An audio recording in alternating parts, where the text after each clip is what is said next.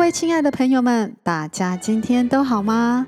我是月亮来的女儿，作者 Mrs. Q，好开心，今天终于回来这边跟大家说说话了。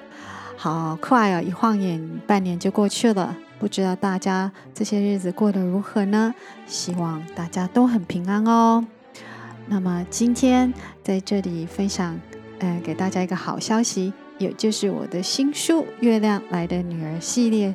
第三本啊，《光与石兽》终于完成了哇！其实这本书呢，啊、三年前呢就已经写完了。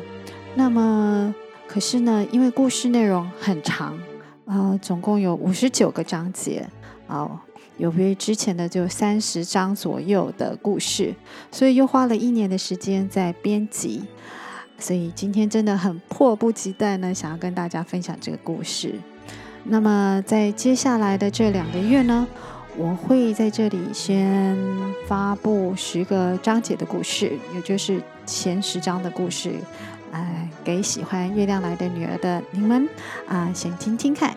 那么，如果大家喜欢的话，也欢迎分享出去哦。好了，那么我就不多说了，我现在真的很期待把这个故事分享给大家。那么，我们就来听听这个故事吧。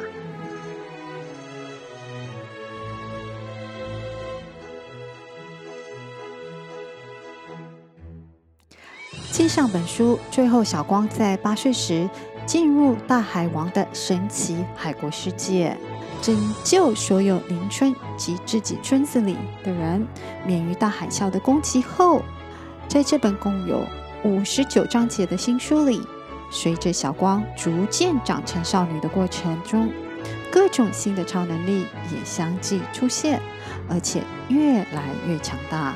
他不仅在地球上四处救人，他的冒险旅程更带他进入到了妈妈说的故事中的那些肉眼看不到的巨人、小精灵等等的神奇世界，以及到最后和石兽的大战。虽天赋异禀，有月亮人的超能，但小光仍像其他女孩一样。必须面对成长的尴尬和种种挑战，学习沟通，学习控制他容易紧张的个性，以及如何不让自己的超能去影响每天的生活。而在看到医院中生病的人后，他深深体会到，人有很多问题是他的超能力无法解决的，以及生命的有限。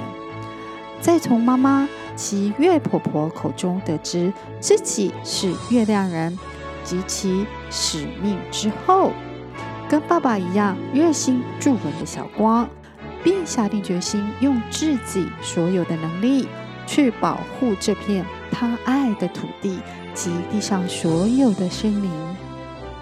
最后，他冒着失去生命的危险，大战八只石兽，但不幸的是。却发生了，到底发生了什么事？有着超能的小光能战胜比高山更高大的无鳞嗜血、凶猛的巨大石兽吗？各位亲爱的朋友们，记得每个星期五要来这里准时收听《光与石兽》。好，今天故事先说到这里。我先祝大家有个美好的一周，我们下周见，拜拜。